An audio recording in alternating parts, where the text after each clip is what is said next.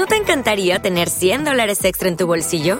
Haz que un experto bilingüe de TurboTax declare tus impuestos para el 31 de marzo y obtén 100 dólares de vuelta al instante. Porque no importa cuáles hayan sido tus logros del año pasado, TurboTax hace que cuenten. Obtén 100 dólares de vuelta y tus impuestos con 100% de precisión, solo con Intuit TurboTax. Debes declarar para el 31 de marzo. Crédito solo aplicable al costo de la presentación federal con TurboTax Full Service. Oferta sujeta a cambios o cancelación en cualquier momento. El Dial de la Sanidad. En redacción médica. Solo existe un sitio en España donde se utilicen los ultrasonidos de baja intensidad para abrir la barrera hematoencefálica en regiones concretas del cerebro.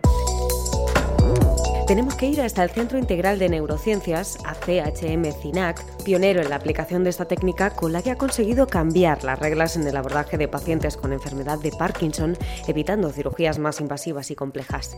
Localizar e interpretar los signos que emite esta patología en los circuitos neuronales para poder combatirla de forma más efectiva ha sido de hecho el objetivo de su director, el doctor José Obeso, desde hace décadas. Ahora, junto a un robusto equipo capaz de integrar la investigación clínica con la translacional y ofrecer ofrecer una visión vanguardista de asistencia integral, está decidido a seguir robando tiempo a este trastorno neurodegenerativo, avanzando en el diagnóstico precoz y perfilando en un futuro nuevos e infalibles agentes terapéuticos de gran impacto. José, le damos la bienvenida a este podcast en Redacción Médica. Gracias por estar con nosotros. Muy buenas, Elena, encantado. José, ¿qué encuentran los pacientes con enfermedades neurodegenerativas que llegan a este centro? Bueno, en HM-CINAC, y saldrá quizás más tarde también, eh, la característica principal es que el paciente eh, se valora desde un punto de vista de lo que afecta, lo, que le preocupa, lo que le molesta. La pregunta clásica es, ¿usted cómo quiere mejorar? ¿Qué, qué quiere mejorar? Y ese es el, el, el primum móvil, ¿no? que, es lo que al paciente le, perjudica, digamos. Pero también desde un punto de vista más fundamental, más, más de fondo del proceso que, que padece y cómo se puede actuar sobre él. ¿no? De manera que mm, ni nos vamos solo a la ciencia, que sería erróneo, ni nos quedamos solo en la parte práctica. ¿Y por qué es un organismo pionero? ¿Cuáles son sus sellos de identidad? Sí, la, verdad es que son unos, pocos. En primer lugar, desde una perspectiva general, muy general, porque es bastante singular que, una institución del mundo de la sanidad privada tenga un centro de investigación mm, real dedicado a la, a la investigación translacional, eh, digamos, de manera profesional con un grupo amplísimo, bueno, amplísimo, un grupo amplio de personas, ahora somos 48, entre personal auxiliar, becarios, predoctorales, postdoctorales, eh, médicos, etc. Y eso no es frecuente en el panorama ni de España ni, ni de Europa. Esto realmente solo es frecuente en Estados Unidos. Eh, segundo, este proyecto se fraguó justo cuando todavía estaba España en la crisis económica del 2008, 2009, por ahí. Y bueno, en ese sentido tiene más mérito que el grupo hospitalario HM Hospitales y la Fundación decidieran eh, montar este proyecto. Siguiendo con las generalidades, la mayor parte del personal que llamamos estructural, que son los investigadores principales, la, la plantilla, digamos, los profesionales, estaban en el extranjero eh, todavía en periodo postdoctoral o realizando algún tipo de investigación y por tanto hicimos lo que a mí me gusta llamar como una diáspora invertida. En lugar de que la mayor parte de los investigadores españoles se van, pues nosotros los trajimos y además, como he dicho, en un momento que todavía la situación económica no era, no era especialmente buena. Por tanto, bueno, eh, todo aquello era una, un movimiento pues muy interesante y, bueno, de cierto riesgo y, y, atractivo. Y ya en lo concreto, yo creo que la, la mayor singularidad de HM CINAC es que tenemos eh, bastante bien, nunca es perfecto, ¿no? pero bastante bien integrada la investigación básica experimental con los, eh, con las pacientes, con la clínica. De manera que no existe en SINAC ningún proyecto en que el investigador no sepa cuál es el problema clínico que estamos intentando entender o resolver. Y esto es, esto es así, esto es categórico. No existe nadie de CINAC, aunque sea ingeniero o físico nuclear, que no haya visto pacientes y que sepa cuál es la realidad del tema. Eh, porque yo creo que, que este planteamiento general en el cual dicen vamos a curar la enfermedad que sea, el Parkinson, la ELA, la, la enfermedad de Alzheimer, o da igual, o, o el glioblastoma, desde un remoto laboratorio aislado donde no se sabe lo que, pues creo que eso es erróneo y creo que retrasa enormemente el, progreso de las investigaciones. Entonces nosotros nos caracterizamos por una marcada integración de todas las palabras del nombre del centro, la de integración es, normalmente se aplica al paciente, pero en realidad lo que realmente se aplica es a cómo trabajamos.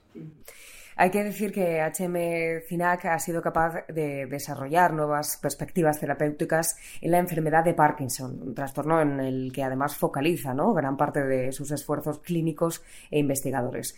Además utiliza la técnica más avanzada de ultrasonidos de alta intensidad IFU para el tratamiento sin cirugía del temblor esencial. Pues eso, efectivamente, eh, hay un número de trastornos del movimiento. El el temblor esencial, que es una enfermedad, o cualquier temblor realmente, en la enfermedad de Parkinson, hay otros temblores en la esclerosis múltiple, tras trauma, tras eh, ictus, eh, hay varias causas de temblor, menos frecuentes, pero eh, el temblor siempre ocurre porque el cerebro genera señales anormales y esas señales anormales circulan por el cerebro y acaban accediendo a ciertos grupos musculares y se, y se genera el temblor. Es decir, es un ruido metido en el sistema nervioso central. un ruido en sentido figurativo, claro, eh, pero es una señal anormal que confunde, digamos, a los mecanismos normales.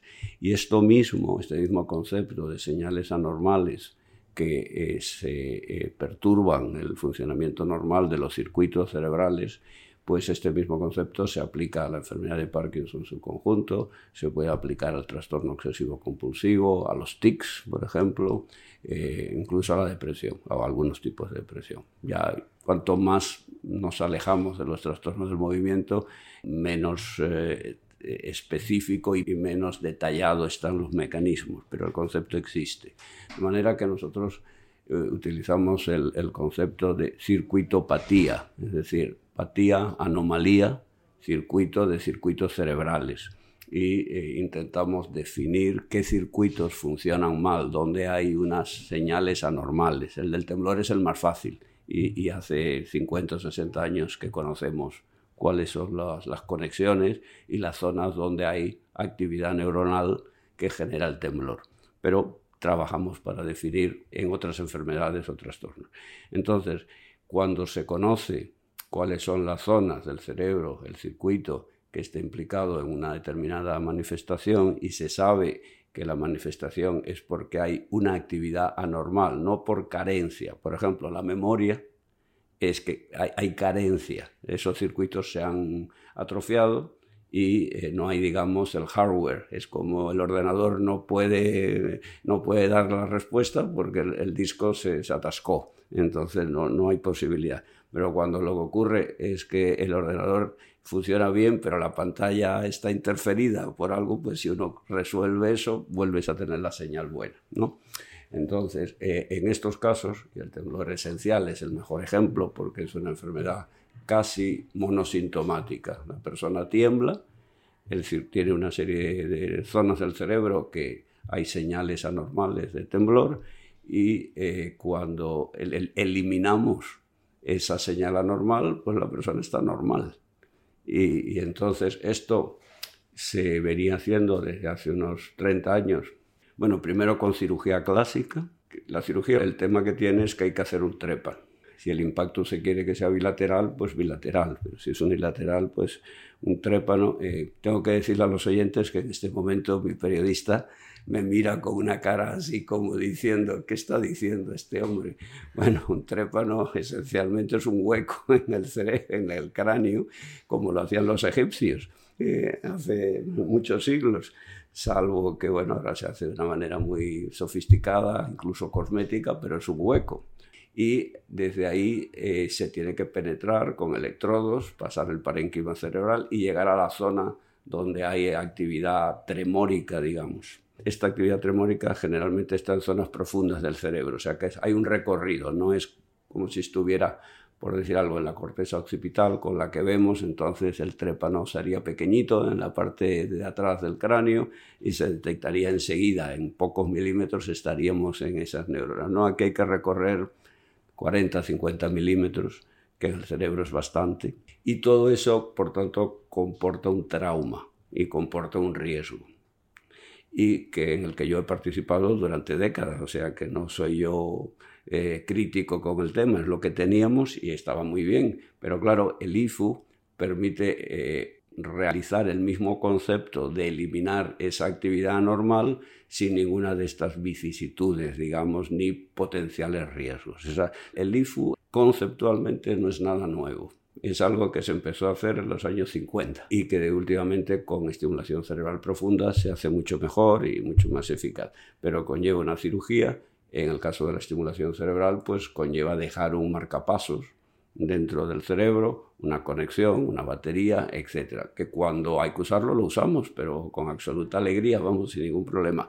Pero claro, el IFU es mucho más, eh, más, más amable, un paciente con, en un IFU clásico nuestro, ahora que llevamos ya muchos años haciéndolo, eh, pues eh, si empieza el tratamiento, por decir un caso típico, a las 10 de la mañana, a la 1 está, está comiendo, Seguimos ahondando, de hecho, en, esta técnica, además, como decías, reduce exponencialmente ¿no? el riesgo de este tipo de, intervenciones. Además, eh, lo que se ha conseguido es dar un gran paso en el abordaje de esta enfermedad, de la enfermedad de Parkinson, precisamente debido a la apertura temporal de la barrera hematoencefálica. Bueno, esta es una pregunta un comentario interesantísimo, pero que hay que explicar bien a los oyentes. Ultrasonidos hay como tres tipos, pero nos vamos a referir a los dos que ahora ya podemos usar. El de alta intensidad, que es el que acabamos de referirnos, que eh, hace coincidir unos 1200 eh, líneas, eh, ondas de ultrasonidos en un punto determinado, ahí se eleva la temperatura y esa elevación de temperatura es lo que provoca una termoablación. Y esto es una temperatura alta, se consigue llegar a 60 grados, por ejemplo. Ahí queda una cicatriz, primero una inflamación, después una cicatriz, y eso queda ya para siempre. Pequeñito, pero queda para siempre. Abrir la barrera hematoencefálica es un concepto radicalmente diferente. La barrera hematoencefálica es un sistema que tiene el sistema nervioso central de células que eh, esencialmente funcionan como una barrera, es decir, es un sistema de filtraje. Hay moléculas pequeñas la más pequeña es el oxígeno, obvio, que pasa de inmediato, o la glucosa, o los aminoácidos de la dieta, que son pequeñitos, y cuanto más grande es, pues más difícil lo tiene. Y, eh, es un sistema protector para el cerebro de elementos tóxicos. O sea que es un, es un, sistema evolutivo, todos los vertebrados por lo menos y los mamíferos desde luego tienen barrera hematoencefálica. Claro, se convierte, y de hecho ya lo es, en un obstáculo terapéutico el, más conocido y con el que lucha el mundo de la oncología desde hace ya muchas décadas es para la quimioterapia de los tumores cerebrales, también para un absceso cerebral. El antibiótico no llega fácil eh, al foco infeccioso. Entonces, en nuestro caso, las dos líneas más importantes de desarrollo terapéutico, que son el suministrar, que ahora hablaremos, terapia génica o anticuerpos, pues tienen el obstáculo de la barrera. Es decir, la, barrera cubre todo, para que se hagan una idea los oyentes. no, se llega a una neurona en el cerebro, exagerando un pelín, siempre hay alguna excepción, eh, si, eh, si, con la barrera intacta. Entonces lo que nosotros hacemos es emitir ultrasonidos de muy baja intensidad en un punto concreto del cerebro que nos interesa. Por ejemplo, en la enfermedad de Parkinson, eh, la pérdida neuronal comienza en una zona que se llama la sustancia negra y la pérdida de dopamina es eh, como consecuencia de esas neuronas que se mueren en un lado, en un lado del cerebro. La pérdida de dopamina es en un punto concreto que se llama el estriado y en una zona concreta que tenemos muy bien localizada. Incluso la, en la región donde está representada la extremidad superior. O sea que pues, lo vamos acotando, esa es parte de nuestro trabajo en HM-CINAC, para definir, digamos, por dónde comienza el incendio. Pongamos que en lugar de llegar al incendio cuando ya hay humo por todos lados, etcétera, pues vamos a ver si lo detectamos pues con la primera fogata, ¿no? Y entonces el origen, efectivamente, el punto de inicio, que entonces se supone, por sentido común, que será más fácil pararlo y actuar para que no se vuelva a extender. ¿no? Entonces nosotros abrimos la barrera hematoencefálica en esa zona, que se llama el, estriado posterior, el putamen posterior, y eh, ahí, por tanto, hacemos accesible la zona peligro, digamos, la zona en conflicto para nuestras terapias. La emisión de energía para hacer apertura de barrera hematoencefálica es muy baja, muy baja, muy baja. El, ejemplo que me dio un ingeniero de la empresa que fabrica estos equipos me dijo, mira, con el IFU, con el que hacemos el tratamiento del temblor, por ejemplo, de la enfermedad de Parkinson, si te lo pones sobre la mano, te haces una, una quemadura. Y con el LIFU, con la apertura de barrera, se te pondría un poquito rojo. Es, o sea, es como tomar el sol en Ceuta eh, hoy o irte a Cantabria, mm, más o menos. Esa vía, ¿no? que también se ha explorado desde este centro, la vía de la terapia génica, en regiones muy concretas del cerebro, ¿no? utilizando este proceso em, que comentabas de, ultrasonidos de muy baja intensidad. ¿no? Sí, exactamente. Bueno, el, el, concepto nuestro, y yo creo que, vamos, no solo, no solo nuestro, sino que va a ir aprendiendo cada vez más, es que las enfermedades neurodegenerativas, para realmente vencerlas, hay que ir a un concepto muy parecido al del cáncer. Y este es un ejemplo que yo pongo con frecuencia a los pacientes y a la prensa, etc. Y todo el mundo ya ha entendido bien lo del cáncer de mama, el cáncer de próstata, el cáncer de colon, etc. Y todo el mundo sabe que los que no se detectan pronto, pues no tienen tan buena expectativa. Y aquí pasa lo mismo. Por ejemplo, la enfermedad de Alzheimer, en la que está habiendo mucho desarrollo de, terapias con anticuerpos y habrá ruido mediático en el futuro próximo, pues la enfermedad de Alzheimer cuando se diagnostica hay una afectación muy importante. Si vamos al concepto del fuego, pues eh, en fin, ya tenemos medio bosque eh, incendiado. Entonces, claro, pues ya se sabe lo que pasa con una situación así o, cuando el tumor se detecta y hay metástasis. Entonces, el impacto de enfermedades neurodegenerativas va a ser poco a poco a medida que las diagnostiquemos mucho antes y podamos empezar la terapia mucho antes. Y aquí me apresuro a decir que probablemente, no solo, pero probablemente el primer modelo en el que se podrá demostrar que esto es así es en enfermedades eh, de base genética porque eh, en estas casi siempre el diagnóstico se puede hacer preclínico. Por ejemplo, la enfermedad de Huntington, que es una enfermedad no tan frecuente, pero en fin, en España hay grupos eh, geográficos eh, donde es relativamente frecuente, pues ahí se sabe incluso la probabilidad de que la persona que tiene la mutación vaya a desarrollar la enfermedad antes o después, porque depende de, la carga del trastorno genético que lleva. Con lo cual a esas poblaciones se las puede seguir y porque sabes que es de alto riesgo y no precipitarte a tratarlo a los 15 años, pero sí a los 30, antes de que llegue a los 40 y, ya te debute con la enfermedad. ¿no? La enfermedad de Parkinson hay algunas formas eh, genéticas eh, también, entonces esas son más susceptibles, digamos, porque ahí controlas mejor eh, la situación. O sea que se podría llegar a hablar de extrapolar a otro tipo de enfermedades neurodegenerativas. hablábamos de del Alzheimer este tipo de técnicas? Claro, definitiva, mm, neurodegenerativas y bueno, los, los gliomas, ¿no? el tumor cerebral. Es decir, aquí donde, donde quiera que haya una patología cerebral susceptible de un tratamiento focal restaurativo, normalmente con moléculas que no atraviesan la barrera hematoencefálica, pues, pues en realidad se puede extender el concepto a cualquiera, ¿no? Pero de las que nosotros habitualmente tratamos, eh, o vamos, de las que son importantes, pues todas, sin ninguna duda. Claro, también es verdad que hay un concepto también que me interesa, aunque no es para este foro exactamente, pero bueno, ya que estamos y la conversación tiene, tiene cierto nivel, se trabaja mucho, claro, en conseguir moléculas que atraviesan la barrera hematoencefálica, que son pequeñitas, que son muy liposolubles y que consiguen atravesar la barrera hematoencefálica.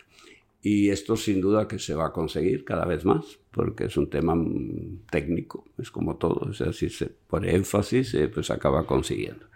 Claro, ahora ya se dan dos características, tiene que ser una molécula que tenga eficacia terapéutica sobre algo que además pase la barrera hematoencefálica, o sea que esto es lo de bueno y bonito de momento. Ahora vamos a ver cómo, cómo conseguimos que sea barata además. O sea que lo, lo complica un poco, pero se podrá conseguir. Pero aunque todo eso ocurra, que ocurrirá además, eh, yo digo que durante todavía bastante mucho tiempo, aunque eso exista, por ejemplo, yo estoy encantado de usar una de estas moléculas que pasan, pero la seguiría usando con, con, apertura de barrera. ¿Por qué? Porque a nosotros nos interesa actuar en un punto determinado del cerebro, para empezar. A mí no me interesa poner un anticuerpo inundar el cerebro del anticuerpo, porque no estoy seguro si eso es bueno, porque en definitiva el anticuerpo va a bloquear eh, proteínas en algún sitio.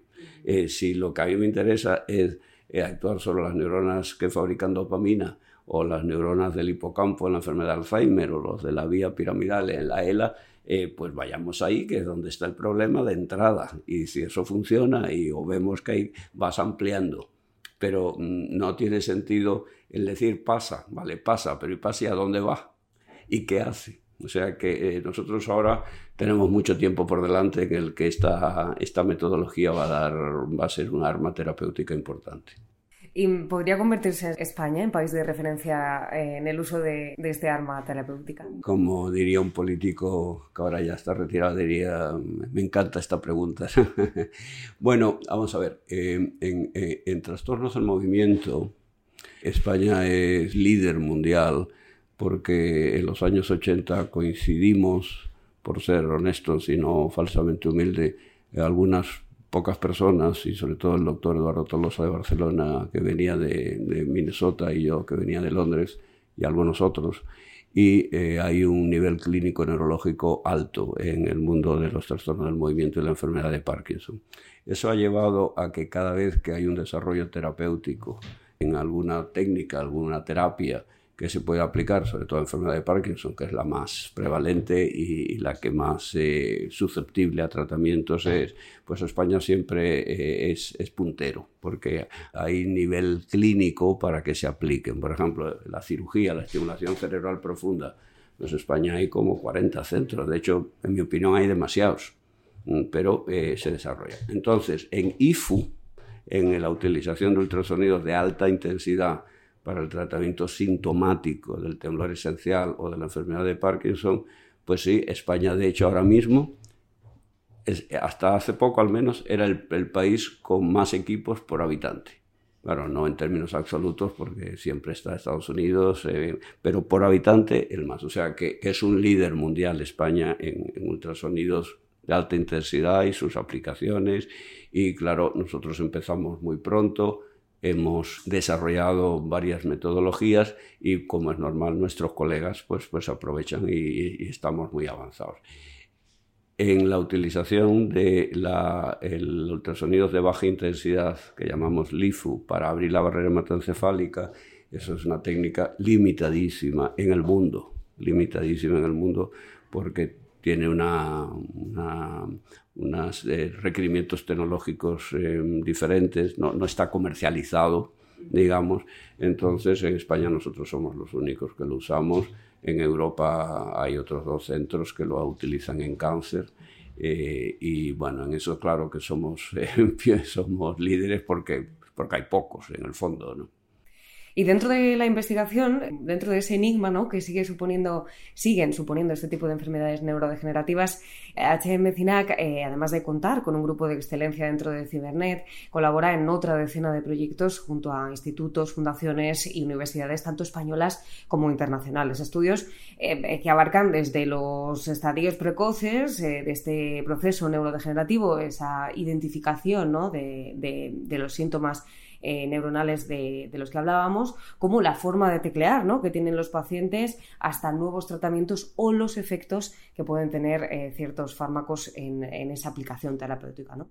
Sí, sí, bueno, como decía al principio, creo, eh, el tema es el recorrido. A ver, nosotros vemos una proporción de pacientes que por sus características, pues uno se tiene que limitar a ser un buen médico, que consiste en, bueno, ver qué puedo ayudar, pues yo qué sé, por poner un ejemplo, pues si duerme mal y está estreñido, pues a ver si le podemos ayudar en eso, o si le duele la espalda, pues eh, eh, recomendarle quién puede ocuparse de intentar mejorar, porque la situación ya no permite mucho más eh, desarrollo, ¿no? Y eso es así, la medicina es así.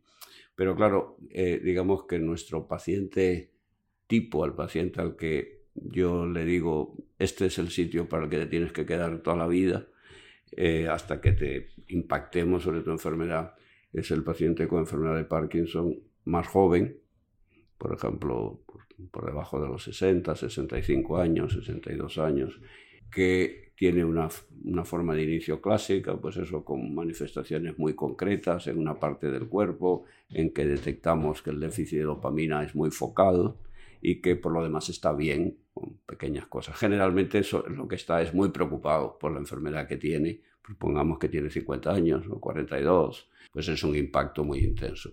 Entonces, en ese paciente nosotros podemos ofrecer pues, pues lo que es el CINA, que, que es lo concreto de cómo ayudarle en lo práctico, el, apoyo de, las evaluaciones que se le hacen, la, parte neuropsicológica, neurocognitiva, el recomendarle, que es fundamental, eh, eh, los ejercicios, el que nuestra enfermera le, siga y se ocupa de su calidad de vida, digamos, etcétera, como la parte científica. Generalmente ese es un paciente que de entrada se le ofrece entrar en un ensayo aunque solo sea de una molécula mm, farmacológica, pero ya, ya entra en un ambiente de investigación clínica.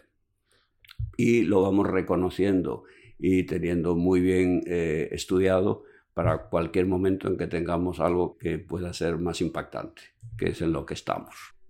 De hecho, José, eh, tú encabezas uno de los laboratorios líderes del mundo también en la patogénesis y el tratamiento de la enfermedad de Parkinson enfocado a definir el origen de la vulnerabilidad neuronal en, dicha patología, ¿no?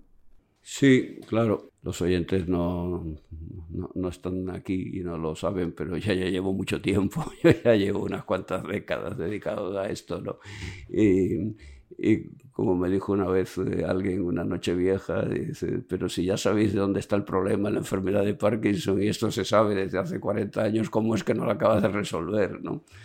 Nosotros llevamos tiempo, efectivamente, intentando resolver el enigma de que también se aplica a enfermedad de Alzheimer o a la ELA, pero cada uno, pues nosotros nos dedicamos a enfermedad de Parkinson principalmente, el enigma de por qué unos determinados grupos de neuronas son especialmente vulnerables y especialmente eh, sensibles a, atrofiarse y a morir, en definitiva.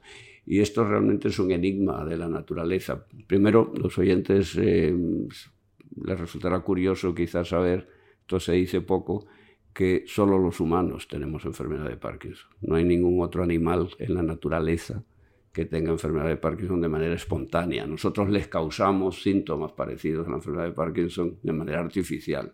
Esto es algo que es evolutivo, es un truco de la evolución. Alguna función, algún valor evolutivo con nuestro control de la movilidad y de nuestras conductas y las emociones, que es de valor eh, de supervivencia y de éxito evolutivo, eh, en un momento determinado se, va en contra y nos hace vulnerable. Entonces, claro, es un enigma realmente. Es, más enigma cuando eh, ya nos adentramos, y eso es lo que en HM CINAC hacemos muy bien, nos adentramos en los detalles y este déficit de estas neuronas realmente se inicia de una manera extremadamente concreta y focal en una zona. Dentro de las neuronas, por ejemplo, que fabrican dopamina, y que uno las mira al microscopio y, tienen el mismo aspecto. Es como eh, en un campo de fútbol, eh, donde hay en el Bernabéu, en el esto, hay 80.000 personas y hay cinco que son ladrones. Y no hay manera de saberlo así solo. Y sabes que están, y sabes que a alguien le van a quitar la cartera o le van a llevar el bolso. Están, están ahí, pero, pero ¿cómo los, eh, los distingues a priori? ¿no? Eh, bueno, aquí es lo mismo, salvo que están agrupadas. O sea, esos cinco, habría un grupito que están. Entonces, a fuerza de darle vueltas al asunto, dice, ah, no, no, no, espera un momentito, que son siempre los que se colocan en la esquina derecha, eh, en, la grada C eh, del tal. Y dicen, ah, bueno, pues esto ya es...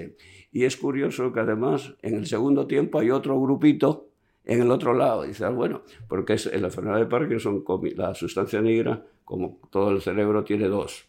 Y empieza por una, por un lado y en una parte concreta del cuerpo, generalmente en la extremidad superior. Y al cabo de un tiempo empieza en el otro y generalmente, no siempre, reproduce como empezó por el primer lado. Ahí está la clave del inicio de esta enfermedad.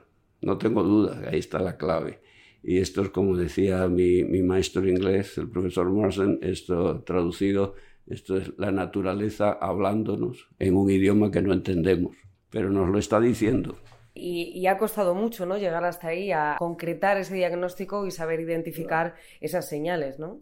Claro, y ahora el empeño que tenemos, bueno, también hay que decir que una limitación importante con esto, que ahora empiezan a, a superarse, es que como los animales no desarrollan enfermedad de Parkinson, en buena parte es porque los detalles del cerebro no son los mismos y esto es una limitación. Nosotros tenemos la suerte de que tenemos, mm, podemos trabajar con ciertos eh, modelos que nos acercan más al humano. Entonces intentamos caracterizar dentro de estas neuronas que son más vulnerables cuáles son las características íntimas. Pues en el ejemplo tonto que estoy poniendo, cómo van vestidos, eh, cómo llevan el pelo, eh, algo que diga, no, no, pero es que lo que realmente les ha hecho, ¿sabes? De qué parte vienen. El que resulta que es que si todos viven en el mismo barrio, ahí parece que pasa algo, ¿sabes? Y entonces vamos intentando definir los detalles porque ese sería nuestro objetivo terapéutico, claro. Claro, cuanto antes se identifique, ¿no? Antes se podrá empezar a tratar. Eso es. ¿Cuánto se ha conseguido reducir el, tiempo en el, diagnóstico de la enfermedad? Sí, bueno, la enfermedad de Parkinson esto depende mucho de las zonas y de los países, y etcétera, claro, pero si nos referimos a España, el desarrollo de, de, los medios digital, etcétera, ayuda mucho porque las personas que antes no se pensaría que tienen enfermedad de Parkinson por edad o por forma de presentación, ahora sí, sí se alertan alguien se da cuenta y entonces... De manera que en un estudio que hicimos hace un par de años con Mariana Monge y Álvaro Sánchez Ferro y José Pineda, etc., el tiempo de la latencia desde que el paciente reconocía el inicio de los síntomas al diagnóstico había sido menos de dos años, año y medio aproximadamente, que no está mal, no está mal de momento. Ahora mismo todo lo que sea menos de cinco años se considera enfermedad de Parkinson de inicio reciente. Tres es la mediana en la que nos movemos. Yo creo que más de tres ya empieza a ser un poquito demasiado. Nos movemos entre tres. Eh, se considera, y, todos los datos que tenemos eh, hacen pensar que la enfermedad todavía es bastante restringida. Pero claro, si vamos a impactar sobre el mecanismo neurodegenerativo, en, lugar de tres tendrá que ser uno o, o 0,2. Y eso es algo que se va a poder conseguir. de hecho, se podría conseguir ahora mismo. Eh, y lo vamos a empezar a hacer eh, preventivamente. Me la voy a jugar. Me la, voy a jugar en los próximos 3, 5 eh, años y decir, como vamos a tener una terapia, vamos a tener a la población detectada. Hablábamos de ese desarrollo, ¿no? de esa mm, revelación de incógnitas que ha llevado eh, mucho tiempo. Tu batalla contra esta enfermedad comenzaba, de hecho, hace décadas. Eres uno de los tres investigadores que plantearía por primera vez el concepto de estimulación dopaminérgica continua. Sí, esto me lleva tiempo atrás. De hecho, mi hija menor, que tiene 35 años creo, estaba mi mujer embarazada de ella cuando estábamos en el, en el tope de, este asunto. El sistema dopaminérgico de los mamíferos, por lo menos, es un sistema que esencialmente libera dopamina de manera eh, continuada y sostenida. Se libera, se libera, se libera, es como, como la electricidad.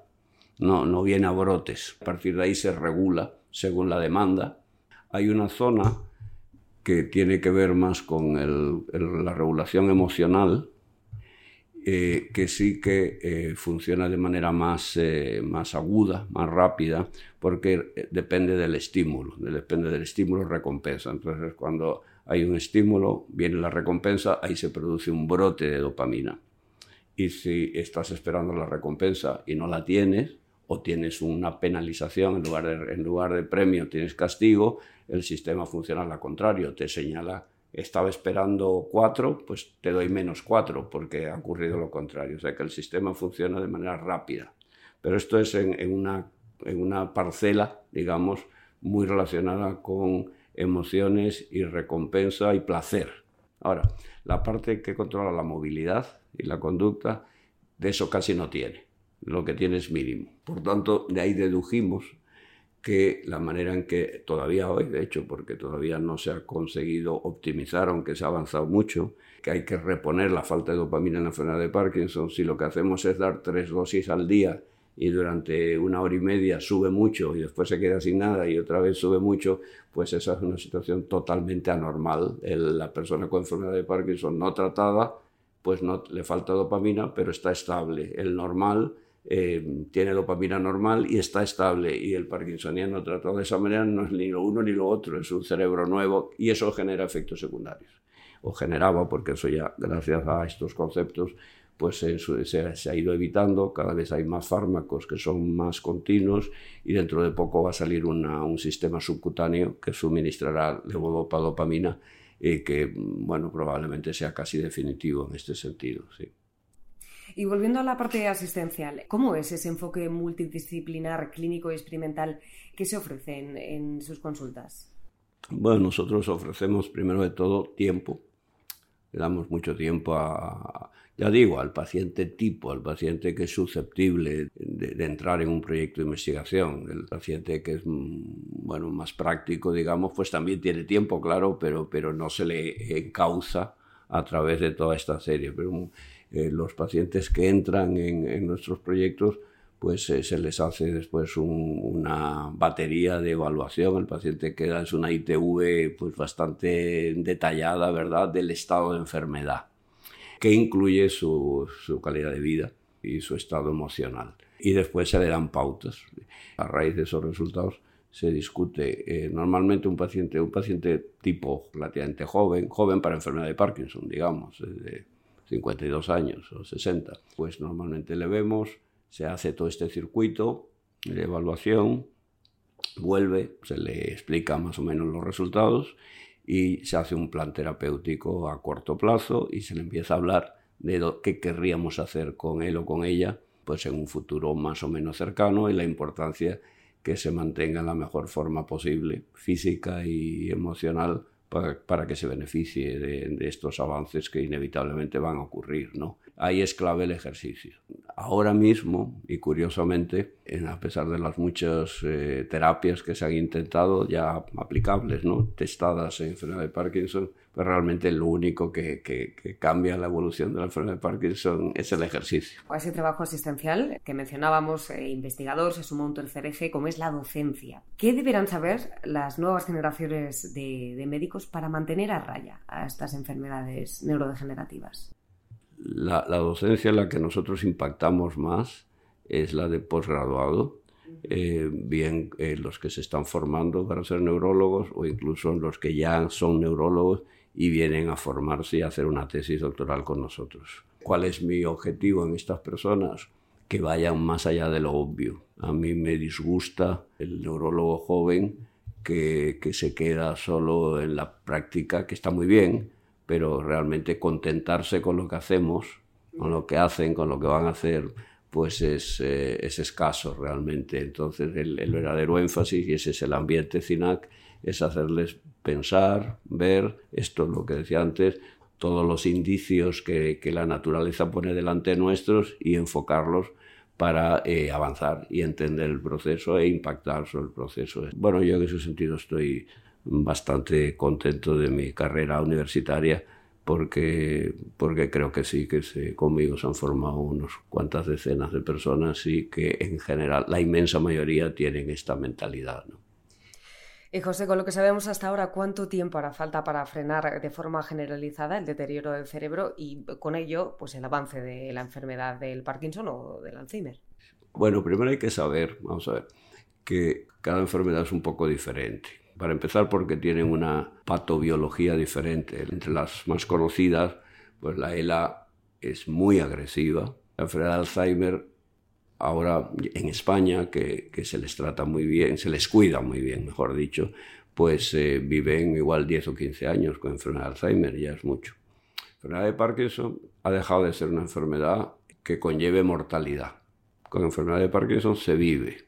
Eso tiene una, una faceta, que es que se envejece con enfermedad de Parkinson. Y esa, esa covarianza, combinación de tener una enfermedad neurodegenerativa y envejecer, eso es un hecho nuevo, relativamente reciente, porque no ocurría. Cuando yo empecé en neurología esto no ocurría en, ninguna. pero nuestros pacientes parkinsonianos envejecen, porque como no los curamos y no se mueren por enfermedad de Parkinson, por suerte, pues envejecen. Entonces hay que luchar contra eso. Pero el punto es que ya no, en la enfermedad de Parkinson ya no conlleva mortalidad porque ya se ha mejorado mucho la calidad de vida de esas personas. ¿Por qué se morían antes? Por inmovilidad. También los pacientes, por ejemplo, con esclerosis múltiple ya ahora envejecen también. Eso tampoco pasaba antes. ¿Por qué? Porque la enfermedad ya se está controlando. Aún no está resuelta, pero ya hay un avance. O sea que si yo fuera político, la pregunta de ya, ya lo tenemos, ya hemos cambiado la evolución de la enfermedad. Pero claro, que la pregunta no va en ese sentido, va en el sentido de decir, tenemos resuelta la enfermedad. Eso, eso realmente va a ser muy difícil. Es como el cáncer, porque lo que va ocurriendo es que se va haciendo avances concretos. Entonces, ¿qué creo yo que va a ocurrir? Que en las personas con enfermedad de Parkinson de inicio joven y más en las que tengan una base genética, en esos en poco tiempo vamos a estar eh, suministrando agentes terapéuticos eh, que, que impacten mucho sobre la enfermedad y que en buena medida la mantengan a raya durante toda la vida, seguramente. Eso es algo que yo espero participar. Y ya tengo décadas, o sea que los oyentes se pueden hacer idea o mirarlo en Google qué edad tengo. Pero decir que toda una enfermedad neurodegenerativa está resuelta, pues es que ni siquiera el cáncer de mama está resuelto al 100%. El verdadero problema que lleva una enfermedad neurodegenerativa para un impacto así definitivo es eh, las que eh, las personas que lo sufren a edad avanzada. Ahí eso, eso va a ser muy difícil. Hace poco, hace como 30 años o así, hubo un gran impacto en eliminar el concepto de que las personas con demencia tenían un problema vascular, que casi todos tenían enfermedad de Alzheimer, enfermedad de Alzheimer, la demencia, enfermedad de Alzheimer, enfermedad de Alzheimer. Bueno, ahora resulta que cuando eso se ha vuelto a reevaluar, un porcentaje no despreciable, pero como un 30% de las demencias del, del, viejo, del mayor, tiene un componente vascular, porque va asociado en nuestra sociedad. Con lo cual, ahí hay una serie de factores. Pero, dicho esto, hay una buena noticia, y es que en los países justamente donde la hipertensión, la diabetes, etcétera, por forma de vida es, es alta, se está produciendo una reducción en la incidencia de demencia. No en la prevalencia, porque como esos países como España la edad media sigue avanzando, pues hay cada vez más personas de dementes y otras cosas. Pero la incidencia, que es los nuevos casos por años, en tres estudios epidemiológicos hechos, uno en Escandinavia, otro en Reino Unido y otro creo que en Canadá, no es una bajada espectacular, eh, pero es una bajada, mientras que en las últimas décadas era una subida. Y esto pues ya, ya, ya abre una expectativa, porque ¿qué quiere decir? Que el fenómeno es susceptible de ser modulado, que no es una bomba atómica. Y probablemente eso es porque la población va aprendiendo y tiene una, una capacidad de control de, las, de los factores estos, sobre todo vasculares, el ejercicio, el mantener la dieta, la dieta es clave. Todo eso hace que los, los que somos vulnerables, pongamos, pues es un poco menos vulnerable. Nos conformamos con que la próxima vez que volvamos a hablar eh, podamos eh, referirnos a ese impacto terapéutico en la enfermedad del Parkinson y se hayan resuelto algunas de estas incógnitas que planteábamos. Ha sido un placer, gracias. Igualmente, Elena.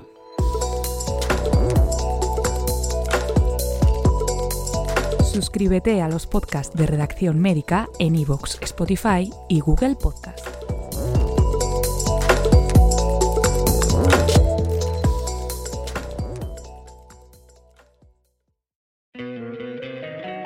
Encantaría tener 100 dólares extra en tu bolsillo? Haz que un experto bilingüe de TurboTax declare tus impuestos para el 31 de marzo y obtén 100 dólares de vuelta al instante. Porque no importa cuáles hayan sido tus logros del año pasado, TurboTax hace que cuenten. Obtén 100 dólares de vuelta y tus impuestos con 100% de precisión, solo con Intuit TurboTax. Debes declarar para el 31 de marzo. Crédito solo aplicable al costo de la presentación federal con TurboTax Full Service. Oferta sujeta a cambios o cancelación en cualquier momento.